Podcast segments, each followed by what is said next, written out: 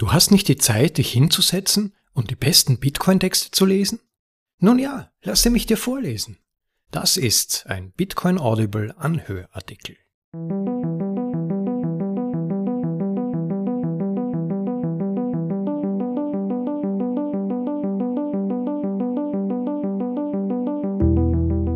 Willkommen zurück zur Folge Nummer 32 von Bitcoin Audibles in deutscher Sprache, den besten Artikeln aus dem Bitcoin Space für euch in deutsche Sprache übersetzt und zum bequemen Anhören, für unterwegs oder daheim. Weiter geht es mit der Fortsetzung des Artikels Bitcoin Astronomie 2 von Dhruv Bansal via Unchained Capital Block. Wir setzen fort mit den Blockchains und Zivilisationen von Typ 2 und 3 und lernen das zweite Gesetz kennen. Wer die vorigen Teile noch nicht gehört hat, bitte zurück zu unserer Episode Nummer 23, in der sich der unbedingt hörenswerte erste Teil befindet, damit man auch den Kontext versteht. Und nun für alle, die gestern dabei waren, bitte zurück auf die Passagiersitze und los geht's mit dem nächsten Teil. Blockchains vom Typ 2 werden Typ 1 nicht verdrängen. Eine der frühesten Lektionen der Hyperbitcoinisierung war, dass nur eine Blockchain, ein gesundes Geld existieren kann. Alle anderen Gelder scheitern oder werden vom auf Bitcoin lautenden Handel subsumiert. Die erfolgreichen Starts von Masscoin und anderen planetaren Blockchains waren eine weitere Lektion. Mehrere Blockchains, mehrere gesunde Gelder können nebeneinander existieren, aber nur, wenn sie im Weltraum weit genug voneinander entfernt sind. Solcoin behauptet eine Blockchain zu sein, die jedem nahe ist. Sein Hash-Horizont erstreckt sich über das Sonnensystem. Wenn es immer nur ein gesundes Geld an einem Ort geben kann, erfordert der Erfolg von Solcoin dann nicht, dass es alle planetarischen Blockchains verdrängt? Die Nachfrage besteht über Zeitpräferenzen hinweg. Einige Solcoin-Maximalisten werden dies glauben und werden daher alle planetaren Blockchains als wettbewerbsfähig und ihre Unterstützer als Feinde von Solcoin betrachten. Aber die Wahrheit ist nuancierter. Wie wir gesehen haben, unterscheiden sich Typ 2 Blockchains wie Solcoin stark von Typ 1 Blockchains. Sie sind nicht nur größer, sie sind auch langsamer, verbrauchen mehr Energie und sind viel wertvoller. Dieser Skalenunterschied trennt die wirtschaftliche Aktivität nach Zeitpräferenz. Solcoin ist für langfristigen, hochenergetischen, solarsystemübergreifenden Handel und Projekte konzipiert. Planetare Blockchains können diese Anwendungsfälle nicht unterstützen, was in erster Linie die Ursache für die geringe Zeitpräferenznachfrage nach Solcoin ist. Aber wirtschaftliche Aktivitäten auf der Ebene von Planeten werden hauptsächlich weiterhin planetare Blockchains verwenden. In einer hyperbitcoinisierten Wirtschaft werden ohnehin nur die größten Transaktionen direkt auf die Blockchain gelegt. Planetare Ökonomien sind bereits in Schichten organisiert, die sich an ihre lokale Blockchain ansiedeln. Solcoin wird möglicherweise für den kleinen Prozentsatz der wertvollsten planetaren Transaktionen verwendet, aber die meisten werden weiterhin planetare Währung verwenden. Der Kauf des typischen Weltraumcafés wird weiterhin über ein Zahlungsnetzwerk auf höherer Ebene erfolgen, das über die lokale planetare Blockchain abgewickelt wird. Es werden auch Netzwerke höherer Schichten entstehen, die sich auf Solcoin niederlassen. Diese Schichten ermöglichen schnellere Solcoin-Transaktionen, genau wie bei planetaren Blockchains. Aber diese Schichten werden nicht in der Lage sein, die Lücke zwischen der Solcoin-Blockzeit und dem Tempo des täglichen Lebens zu schließen denn das Öffnen und Schließen von Kanälen erfordert immer noch das Warten auf die Bestätigung der Blöcke, was bei Solcoin Monate dauern kann. Solcoin ist einfach zu langsam für die meisten Arten des lokalen Handels. Das bedeutet, dass es immer eine gewisse Nachfrage nach den Token und der Hashrate von planetaren Blockchains geben wird. Selbst wenn du oder dein Unternehmen es vorziehen, auf der ätherischen Ebene von Solcoin zu arbeiten, haben die Anbieter, bei denen du einkaufst oder die von dir eingestellten Mitarbeiter möglicherweise andere Zeitpräferenzen als du. Im Laufe der Zeit könnte Solcoin einen zunehmenden Anteil des wirtschaftlichen Werts und der systemweiten Hashrate anziehen. Aber planetare Blockchains werden überleben, wo sie können. Typ 2 Zivilisationen verdrängen Typ 1 Zivilisationen nicht, sie enthalten sie. Ebenso verdrängen Typ 2 Blockchains nicht Typ 1 Blockchains. Sie enthalten sie. Portfolio Management auf der Kardashev-Skala. Eine der wichtigen Rollen jeder Blockchain ist die Bereitstellung eines langfristigen Wertspeichers. Solcoin ist als besseres Wertaufbewahrungsmittel konzipiert als jede planetarische Blockchain, so dass ein Teil der Ersparnisse von planetarischen Blockchains auf Solcoin übertragen wird. Investoren werden entscheiden, wie viel ihres Portfolios sie in planetarischen Blockchains speichern. Sie können sich entscheiden, mehr als eine zu halten und wie viel sie in Solcoin speichern, basierend auf ihrer Zeitpräferenz und ihren heliopolitischen Bedenken. Je länger der Zeithorizont eines Investors ist, desto wahrscheinlicher ist es, dass er sein Vermögen in Solcoin hält. Aber die Notwendigkeit, Investitionen oder Käufe auf globaler Ebene zu tätigen, wird immer eine gewisse Nachfrage nach dem Halten von planetaren Blockchains sicherstellen. Infolgedessen müssen Miner entscheiden, wie viel Hashrate sie in ihre lokale planetarische Blockchain, also Bitcoin, Masscoin und so weiter investieren und wie viel sie in Solcoin investieren. Das Verhältnis, das jeder Miner zwischen diesen beiden Hashraten wählt, gleicht seiner Überzeugungen über die aktuellen Hashrate-Märkte, zukünftige Preisbewegungen zwischen Solcoin und seiner lokalen Währung sowie seine eigene Zeitpräferenz aus. Miner, die Wert auf sofortige Renditen legen, werden mehr Hashrate in ihre planetare Blockchain investieren. Diejenigen, die es sich leisten können, eine geringere Zeitpräferenz zu haben, werden mehr Hashrate in Richtung Solcoin investieren. Wenn zu viele Miner an einem Ort Solcoin hashen, sollte dies einen Anreiz für andere schaffen, mit dem Hashing auf ihrer lokalen planetaren Blockchain zu beginnen und umgekehrt. Als vorläufige Schätzung sollte das Verhältnis der Hashrate, die ein Miner seiner eigenen planetaren Blockchain gegenüber Solcoin widmet, dem Gesamt-Hashrate-Verhältnis zwischen dieser planetarischen Blockchain und Solcoin entsprechen. Auf dem Weg zu einem zweiten Gesetz. Blockchains vom Typ 1 und 2 können sich räumlich überschneiden, da der Markt ihre Nutzung nach Zeit trennt eine physikalische Analogie kann helfen, diese Situation zu visualisieren und einige nützliche Terminologie bereitzustellen. Erstens Interferenz. Wellen sind selbsterhaltende Schwingungen, die Energie enthalten oder transportieren. Wellen werden durch mehrere Parameter wie Frequenz, Wellenlänge, Amplitude usw. So charakterisiert. Diese Parameter sind eingeschränkt senke die Frequenz und die Wellenlänge nimmt zu, während die Energie abnimmt. Wechselwirkungen zwischen Wellen können sehr umfangreich sein. Wenn Wellen unterschiedliche Frequenzen bzw. Wellenlängen haben, können sie sich im Raum überlappen. Eine Welle passiert durch eine andere, ohne dass eine der beiden gestört wird. Wenn Wellen ähnliche Frequenzen bzw. Wellenlängen haben, können sie stark interagieren und konstruktive oder dekonstruktive Interferenz aufweisen. Blockchains sind keine Wellen, aber sie tragen sich selbst. Sie enthalten Energie und sind durch eingeschränkte Parameter gekennzeichnet. Anstelle einer Frequenz hat eine Blockchain eine Blockzeit. Anstelle einer Wellenlänge hat sie einen Hash-Horizont. Senke die Frequenz bzw. Blockzeit und die Wellenlänge bzw. Hash-Horizont steigt aufgrund des ersten Gesetzes. Interessanterweise erhöht, wie wir oben gesehen haben, das Senken der Frequenz die Energie. Solcoin verbraucht viel mehr Energie als eine planetare Blockchain. Wir können diese Analogie nutzen, um auf eine neue Art und Weise über Blockchains zu sprechen.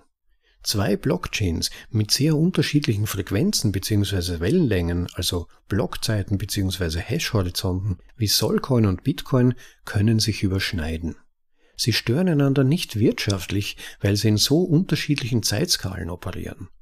Der Markt kann beide Blockchains für ihre unterschiedlichen Anwendungsfälle unterstützen. Zwei Blockchains mit ähnlicher Frequenz bzw. Wellenlänge, also Blockzeit bzw. Hash-Horizont, können sich nicht überlappen. Sie stören sich wirtschaftlich gegenseitig. Miner und Benutzer werden sich unweigerlich für eine von ihnen entscheiden. Aus diesem Grund starben Altcoins aus, während Bitcoin überlebte. Blockchains mit ähnlicher Frequenz bzw. Wellenlänge müssen weit voneinander getrennt werden, wie Bitcoin und Masscoin, und ihre Mining-Märkte durch das erste Gesetz entkoppeln. Zusammenfassend können Blockchains koexistieren, wenn sie im physischen Raum oder im Frequenzraum der Blockzeit weit voneinander entfernt sind. Typ 1 Blockchains haben ähnliche Blockzeiten, sind aber räumlich weit voneinander entfernt. Typ 1 und Typ 2 Blockchains überlappen sich räumlich, sind aber im Frequenzraum der Blockzeit weit voneinander entfernt. Resonanz. Aber wie weit müssten Blockchains genau voneinander getrennt sein? Dies ist eine weitere Art und Weise, wie Wellen eine gute Analogie liefern. Wellen im freien Raum, genannt Wanderwellen, können jede Wellenlänge haben. Deshalb kannst du Licht in allen Farben sehen. Aber Wellen, die mit Materie interagieren, reagieren darauf. Die meisten Wellen prallen ab oder zerfallen. Einige Wellen, die als stehende Wellen bezeichnet werden, sind etwas Besonderes. Sie können lange anhalten und Energie speichern oder absorbieren. Stehende Wellen haben charakteristische Wellenlängen und Eigenfrequenzen, die durch die Geometrie der Materie bestimmt werden, mit der sie interagieren. Stehende Wellen können auch resonieren und den Energieeintrag bei ihren charakteristischen Frequenzen schnell absorbieren. Deshalb erklingt immer derselbe Ton, egal wie du eine Glocke läutest, einen Gong schlägst oder eine Gitarrenseite zupfst, im Rahmen des Zumutbaren. Stelle dir eine Blockchain mit einer Blockchain von mehreren Stunden vor, die darauf ausgelegt ist, die inneren Planeten zu verbinden. Beispielsweise eine Blockchain vom Typ 1.3. Ihre Blockzeit wäre lang genug, um Typ-1-Transaktionen teuer und ineffizient zu machen, aber nicht lang genug, um Typ-2-Risikomanagement-Funktionen bereitzustellen. Ihr Hash-Horizont wäre kleiner als der einer Typ-2-Blockchain, was nicht ausreicht, um die äußeren Planeten und die Gürtel einzubeziehen und sie ohne eine Chain zu Mining zurücklässt, was die Sammlung von Energie aus ihren Umlaufbahnen unattraktiv macht. Eine solche Zwischenblockchain vom Typ 1.x ist eine umständliche Teillösung. Wenn Blockchains wie Wellen sind, dann sind Blockchains vom Typ 1 und 2 stehende Wellen. Ihre charakteristischen Wellenlängen und natürlichen Frequenzen werden durch die Verteilung der Materie bestimmt, aus der sie Energie beziehen, und durch die kulturellen Zeitskalen der Zivilisationen, die sie antreiben. Blockchains vom Typ 1 und 2 sind Schelling-Punkte, die mit dem Markt in Resonanz treten und es einer kleinen Gruppe von anfänglichen Unterstützern und einer niedrigen Hashrate ermöglichen, ein sich selbst erhaltenes Geld anzuregen, das Energie und Wert absorbiert. Eine Typ 1 Blockchain schwingt mit einer 10 Minuten Frequenz um einen Planeten oder eine Kolonie und wird für tägliche Transaktionen und den globalen Handel verwendet. Eine Typ-2-Blockchain schwingt mit einer monatelangen Frequenz in einem Sternensystem mit und wird für langfristige Kapitalerhaltung und hochenergetische Investitionen wie Megaprojekte verwendet.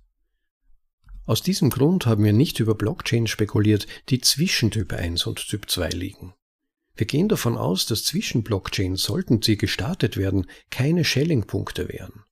Weit entfernt von Resonanz würden sie zerfallen und ihre Hashrate entweder Nachbarn vom Typ 1 oder Typ 2 abgeben. Ausschluss. Die beiden Analogien von Interferenz und Resonanz implizieren eine dritte. Die klassische Physik ist normalerweise kontinuierlich. Unterschiedliche Energie- oder Ortszustände von Materie können beliebig nah beieinander liegen. Die Quantenphysik ist normalerweise diskret. Materieteilchen müssen unterschiedliche Zustände mit unterschiedlichen Energien und oder Positionen einnehmen. Zustände werden normalerweise von Materieteilchen in der Reihenfolge zunehmender Energie von irgendeiner Quelle nach außen aufgefüllt. Dies ist als Pauli-Ausschlussprinzip bekannt. Blockchains müssen Materieverteilungen, also Planeten oder Sonnensysteme, und eine kulturelle Zeitskala, also Echtzeit oder langfristig widerspiegeln, was bedeutet, dass der Satz zulässiger Zustände für Blockchains diskret und nicht kontinuierlich ist. Blockchains im selben Zustand in Bezug auf Standort und Blockzeit stören wirtschaftlich. Wie Materieteilchen kann nur eine einzelne Blockchain einen bestimmten Zustand einnehmen und Zustände werden in der Reihenfolge zunehmender Energieskala und Entfernung von der Erde bevölkert. Typ 1 vor Typ 2, Bitcoin vor Masscoin. Wir nehmen an, dass Blockchains wie Materie einer wirtschaftlichen Version eines Ausschlussprinzips gehorchen, das wir als zweites Gesetz vorschlagen. Das zweite Gesetz der Bitcoin-Astronomie das Hash-Ausschlussprinzip. Diskrete physikalische und zeitliche Skalen bieten hierarchische Zustände, die Blockchains in der Reihenfolge zunehmender Energie und Entfernung von der Erde einnehmen können. Während die Menschheit auf der Kardashev-Skala aufsteigt, beschreibt das zweite Gesetz, wie Blockchains die Materie bevölkern, die unsere Gesellschaft kolonisiert hat und die Zeitskalen, die unsere Kultur erfahren kann. Blockchains sind eine Art wirtschaftliche dunkle Materie, im Englischen Dark Matter, die die normale Materie überall dort überschattet, wo sich die Zivilisation niederlässt. Unsichtbar, aber erkennbar durch den ständigen Druck, den sie auf Energiemärkte und Lieferketten ausüben. Typ 2 Zivilisationen starten Typ 3 Blockchains. Nach den Implikationen des zweiten Gesetzes wird die Menschheit, sollten wir lang genug überleben, schließlich eine galaktische Blockchain vom Typ 3 starten. Solch eine berauschende Vorstellung erfordert, dass wir zuerst eine Zivilisation des Typs 2.x werden, was wiederum eine Ausweitung auf andere Sterne erfordert. Interstellare Missionen sind Megaprojekte vom Typ 2. Sterne sind extrem weit voneinander entfernt. Die schnellsten Raumsonden von heute werden Hunderttausende von Jahren brauchen, um benachbarte Sterne zu erreichen. Um den Zeitrahmen solcher Reisen auf Jahrhunderte oder Jahrzehnte zu reduzieren, müssen Schiffe mit erheblichen Bruchteilen der Lichtgeschwindigkeit reisen. Unsere aktuelle Generation von Raumfahrzeugen ist ebenfalls unbemannt und nicht größer als Autos oder kleine Busse. Eine interstellare Mission würde ein riesiges Schiff erfordern, das in der Lage ist, eine menschliche Besatzung und einige, vielleicht im Tiefschlaf reisende Kolonisten und ihre Vorräte zu unterstützen. Mehr Masse, die sich schneller bewegt, bedeutet, dass das Schiff mehr kinetische Energie hat. Die Gesamtmenge an kinetischer Energie kann verwendet werden, um die Gesamtkosten der Mission abzuschätzen. Diese Schätzung liegt von der Größenordnung her an der unteren Grenze. Baukosten, Ineffizienzen und viele andere Überlegungen machen eine interstellare Mission in der Realität noch kostspieliger. Stelle dir als konkretes Beispiel ein Raumschiff von der Größe eines modernen Flugzeugträgers vor, das sich mit 10% der Lichtgeschwindigkeit bewegt. Ein solches Schiff würde immer noch ein Jahrhundert brauchen, um selbst die nächsten Sterne zu erreichen und wäre kaum groß genug, um seine Passagiere unterwegs am Leben zu erhalten. Aber egal. Die kinetische Energie dieses Schiffes wäre um Größenordnungen größer als der derzeitige jährliche Energieverbrauch unserer gesamten Zivilisation. Und das ist nur ein Schiff. Der Start vieler interstellarer Missionen wird sogar um Größenordnungen mehr Energie verbrauchen. Die interstellare Besiedlung ist die Domäne der Typ-2-Zivilisationen. Die Entwicklung einer Energieinfrastruktur in einem solchen Ausmaß wird Märkte wie Solcoin erfordern.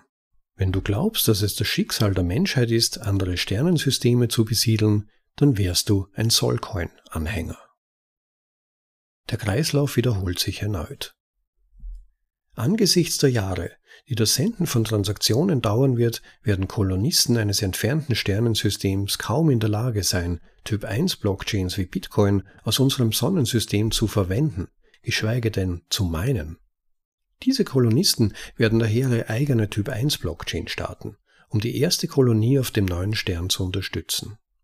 Sie können mit dem Start dieser Blockchain warten, bis Sie im neuen System ankommen, aber Sie können sie auch unterwegs, auf dem Kolonieschiff oder vielleicht sogar vor dem Start starten. Solange alle Miner auf dem Schiff bleiben, gemeinsam zum neuen Sternensystem reisen, während sie kontinuierlich hashen, wird die Blockchain wie eine Glut in einem Feuerbündel die lange, kalte Reise durch den interstellaren Raum überstehen. Über tausende von Jahren wird die Kolonie wachsen, andere Planeten des entfernten Sternensystems besiedeln und zusätzliche planetare Blockchains starten. Eines Tages wird es in der abgelegenen Kolonie genügend Nachfrage geben, um eine eigene Typ 2 Blockchain zu starten. Der Empfang von Genesis-Blöcken von menschlichen Kolonien um andere Sterne wird die Menschen hier im Orbit von Sol den heftigen Stolz der Eltern spüren lassen, die ihre Kinder aufwachsen sehen. Der Kreislauf wird größer. Während die Menschheit von einer Typ 2 zu einer Typ 3 Zivilisation heranwächst, wird sich der fruchtbare Kreislauf in einem noch größeren und schwindelerregenderen Ausmaß wiederholen. Ein Zitat aus Michaelus de Sailos, eine Blockchain der Paradoxien aus dem Jahre 2194. Große Chains haben kleine Chains innerhalb ihres Hash-Horizonts und kleine Chains haben kleinere Chains und so weiter bis ins Unendliche. Zitat Ende. Unsere herausragende Nachbarschaft wird schließlich viele Typ-2-Blockchains von Solcoin bis Centauri Coin, Sirius Coin und anderen beherbergen. Die Menschen, auch wenn sie den Menschen von heute zunehmend nicht mehr ähneln, die im Orbit dieser fernen Sterne leben, werden schließlich versuchen, die nächste Blockchain auf der Kardaschow-Skala zu schaffen. Eine galaktische Blockchain vom Typ 3 mit einer Blockzeit von Tausenden von Jahren, die darauf ausgelegt ist, unsere stellare Diaspora zu überspannen, so wie Solcoin unser Sonnensystem überspannt und Bitcoin oder Masscoin die Erde oder den Mars umspannen. Diese galaktische Blockchain würde die Energie von noch unruhigen Sternensystemen, Schurkenplaneten und interstellaren Gaswolken ernten. Sie hätte eine Hashrate, die größer ist als der gesamte Energieverbrauch ganzer Typ-2-Zivilisationen. Über Millionen von Jahren würde sie langsam ihren festen Vorrat an Coins meinen, unbekümmert und robust gegenüber der gelegentlichen Nova oder dem schurkischen schwarzen Loch. Hold on! Teil 3 Jenseits der Menschheit. Bisher haben wir unsere Spekulationen auf die menschliche Spezies beschränkt. Aber nachdem wir so weit gekommen sind, gibt es keinen Grund, warum wir aufhören sollten. Sollten andere intelligente Zivilisationen in unserer Galaxie existieren, werden sie ebenfalls Blockchains entdecken? Werden ihre zukünftigen Gesellschaften unseren ähneln und in planetaren, stellaren und galaktischen Blockchains organisiert sein? Werden Blockchains verschiedener Arten jemals interagieren? Wenn ja, was wird mit unseren hyperbitcoinisierten zukünftigen Menschen passieren, wenn sie eine unbestreitbar intelligente außerirdische Übertragung entdecken, die aus Blockheadern besteht? Wenn dir dieser Artikel gefallen hat, fahr fort mit Teil 3. Danke. Vielen Dank an meine wunderbaren Kollegen bei Unchained Capital, dass sie die Geduld hatten, meine Spekulationen zu tolerieren und mir eine Plattform zur Verfügung stellten, über die ich sie veröffentlichen kann. Ebenfalls zu danken ist meinen Freunden Brandon Hutchins, Brandon Gwitham, Destry Saul, Joe Kelly und Taylor Pearson, die alle umfangreiches und wertvolles Feedback zu frühen Entwürfen gegeben haben. Besonderer Dank gilt Martin Grogono, der alles hübsch macht, was er anfasst, und Phil Geiger, dessen Enthusiasmus die zweite unendliche Ressource im Universum ist. Das war Bitcoin Astronomie Teil 2 von Drew Bansal. Was für ein Text wieder mal. Der Artikel war sehr lang, ich möchte insofern meinen Kommentar recht kurz halten heute. Nur ein paar Gedanken, die ich noch kurz mit euch teilen wollte. Ähm, zum einen die recht spannende Beobachtung, zumindest kam es mir so vor, dass sogar auf interplanetarer, intergalaktischer Ebene ähnliche Dynamiken für Blockchains existieren wie hier auf der Erde, beziehungsweise zumindest existieren könnten. Vielleicht beinhalten eben Blockchains, beziehungsweise besser gesagt Proof-of-Work-Blockchains, ganz spezifische Dynamiken, die Zivilisationen antreiben, Energie besser zu nutzen und diese Energienutzung sogar über Planeten hinweg zu optimieren. Sehr interessant natürlich auch die Frage, die Truth Bansal im Artikel aufwirft, wie technologische Entwicklungen und der Sprung ins All überhaupt finanziert werden können. Und ja, warum nicht? Gerade beginnen ja auch unsere Energiekonzerne zu entdecken, dass sich Bitcoin dafür nützen lässt, nicht mehr rentable Kraftwerke, letztlich auch im Sinne der Bevölkerung, wieder zu reaktivieren, weil sie Mining rentabler macht und die Nutzung von brachliegender Energie auf ökonomische Weise erlaubt.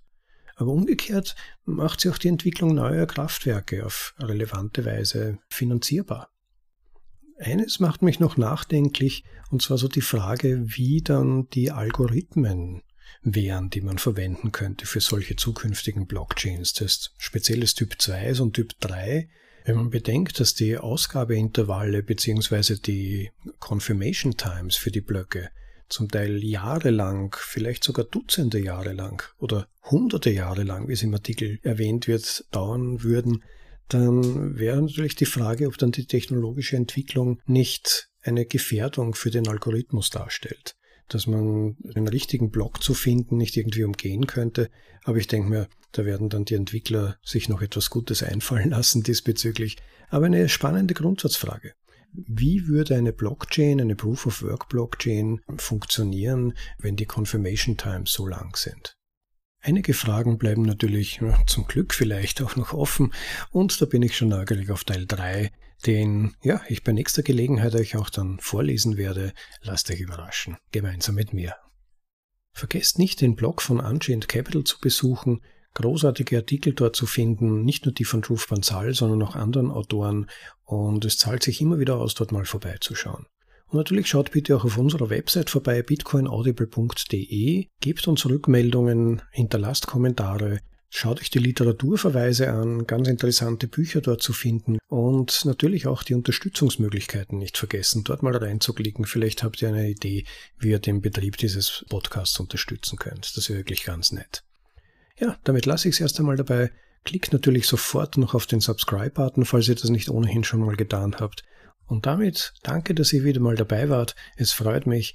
Habt noch einen schönen Tag, genießt das Leben. Ciao, euer Rob.